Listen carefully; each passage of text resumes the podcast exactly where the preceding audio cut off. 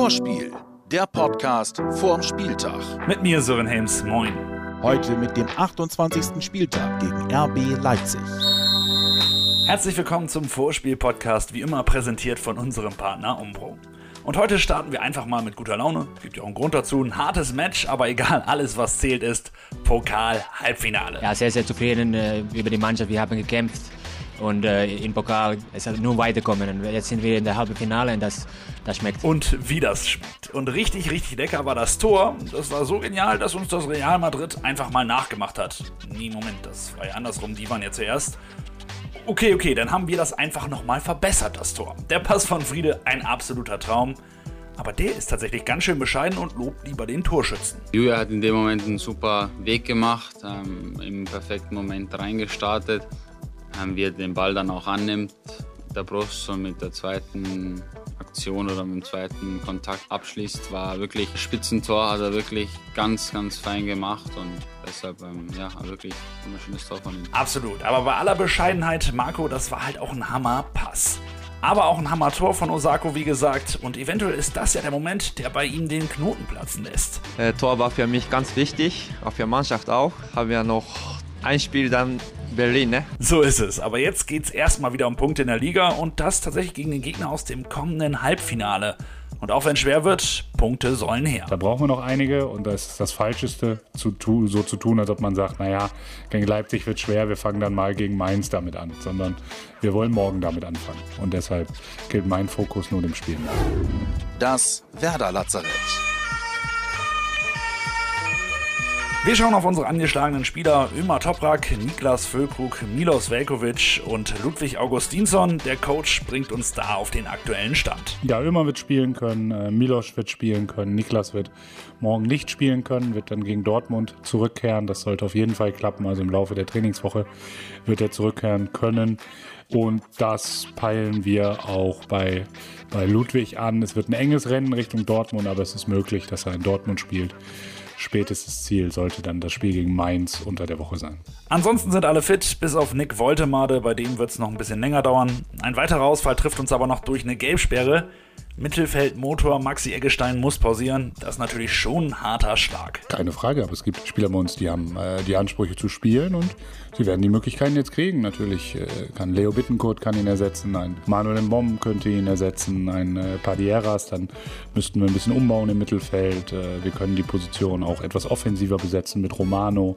Also wir haben da schon unsere Möglichkeiten, ihn zu ersetzen. Aber klar ist auch, einen Maxi nicht dabei zu haben, hilft nicht unbedingt, gerade gegen so einen guten Gegner. Die Gegneranalyse. RB Leipzig, der Endgegner für alle Traditionsfreunde der Bundesliga.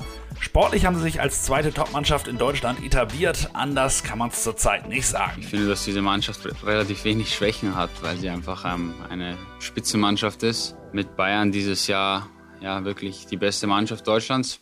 Vorne, hinten, überall individuelle, richtig gute Qualität hat und wir einfach einen, einen spitzen Tag brauchen. 57 Punkte und Platz 2 in der Liga sprechen eine deutliche Sprache. Die Meisterschaftschancen haben sie aber wohl letzte Woche verspielt. 0 zu 1 gegen Bayern bedeuten jetzt 7 Punkte Rückstand. Das ist ein bisschen viel. Aber auch das wird an dem Selbstverständnis dieser Truppe wohl nicht viel geändert haben. Ich glaube, Leipzig hat inzwischen diese Mentalität, die auch Bayern hat. Die wollen jedes Spiel gewinnen. Die fahren überall hin. Das ist denen vollkommen egal. Und äh, wollen diese Spiele gewinnen. So treten sie auf. Immer dominant. Immer auf Pressing ausgerichtet. Aber äh, seit Julian da ist halt auch deutlich mehr Raumaufteilung, äh, Ballzirkulation, klare Muster, viele Steilklatsch, Tiefpassagen, viele Zwischenräume, gegenläufige Bewegungen. Also toll, äh, toller Fußball und den rufen die ab, egal wo. Übrigens, Trainer Julian Nagelsmann hat Respekt vor Werder, denn er hat schon einen kleinen Spionageangriff angekündigt. Seine Patentante wohnt im Werderland und die will er zum Training schicken. Aber da können wir tatsächlich zurückschlagen. Ja, in der Tat. Und ich sehe mich da klar im Vorteil. Äh, meine Cousine wohnt in Leipzig. Und der Mann meiner Cousine ist Sportreporter. Das heißt, ich habe sogar Fachwissen in Leipzig. Ha! 1 zu 0 für Kofeld und Werder. Gucken wir aufs Hinspiel, da hat Werder 0 zu 2 verloren und seitdem hat der Coach immer wieder dieses Spiel erwähnt, als das eine Spiel in der Saison, wo wir wirklich chancenlos waren. Ja, in der Tat, da muss man ehrlich sein. Das Hinspiel war nicht schlecht von uns, aber es war nicht gut genug, um Leipzig an dem Tag zu schlagen.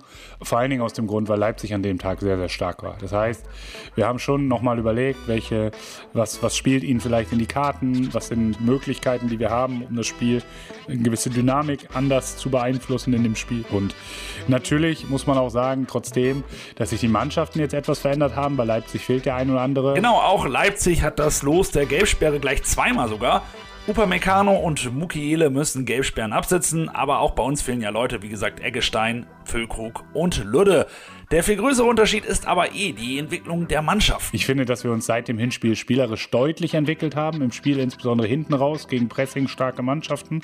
Das heißt, es wird ein Schlüssel sein morgen, das Pressing von Leipzig spielerisch auch äh, zu überspielen, um sie zu locken, um dann überhaupt in die Räume zu kommen, weil sie hinten unglaubliche Geschwindigkeit haben. Das heißt, so direkte Laufduelle, das wird sehr schwierig werden.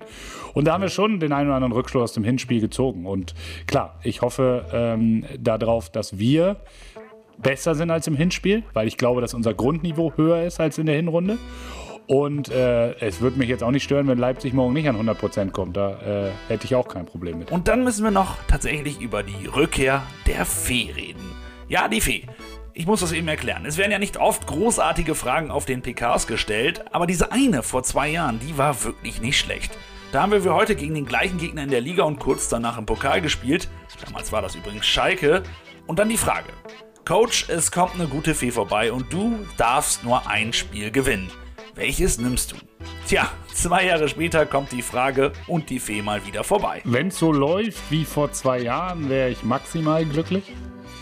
Weil da haben wir dann beide Spiele gewonnen gegen Schalke, wenn mich nicht alles täuscht. Damals war es Schalke. Ansonsten fällt mir nichts Kreatives ein, außer das, was ich damals auch schon gesagt habe. Gewinnen in der Liga und dann im Pokal im Elfmeterschießen, weil das zählt dann statistisch als unentschieden. Dementsprechend würde ich mich dann erstmal für den Ligasieg entscheiden und dann im Pokal im Elfmeterschießen gerne weiterkommen. Genau, damals hat die Antwort ja auch Glück gebracht, also warum was ändern? Nach der Fee kommt zum Abschluss gleich noch ein bisschen brasilianische Magie, aber vorher noch eben eine wichtige Info. Der Spieltag ist bei Werder ein Spieltag der Inklusion. Da hat es auch verschiedene Aktionen in der Woche zugegeben.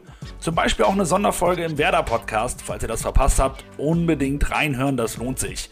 Und jetzt, wie versprochen, unser Ailton, unter anderem auch mit der Frage, ob Leipzig Dortmund schon als zweite Macht in Deutschland abgelöst hat. Das ist nicht Kugelblitz, das ist Ayrton-Anekdote. In der Bundesliga Leipzig ist so, so stark. Das ist schwer für uns, für Werder. Nochmal, Dortmund ist eine gute Mannschaft. Leipzig hat eine Mannschaft, alles, alle Spiele haben so verstehen auf dem Platz. Die Trainer ist auch sehr gut arbeiten in Leipzig ähm, alles kennst. Es ist eine, wie eine Familie so. Und das ist genau der Punkt, was Leipzig ein bisschen besser auf Dortmund. Aber beide Mannschaften haben viel interessante Spiele in der Mannschaft. Und, aber Leipzig in diesem Moment für mich das besser. Ich denke, äh, ohne Schiri hier in, in dem Stadion kann sein 1-1. Das ist eine gute, gute gute Situation für Werder und, und wir ein Punkt gegen Leipzig. Vorspiel, der Podcast vorm Spieltag. Jetzt abonnieren und keine Folge mehr verpassen.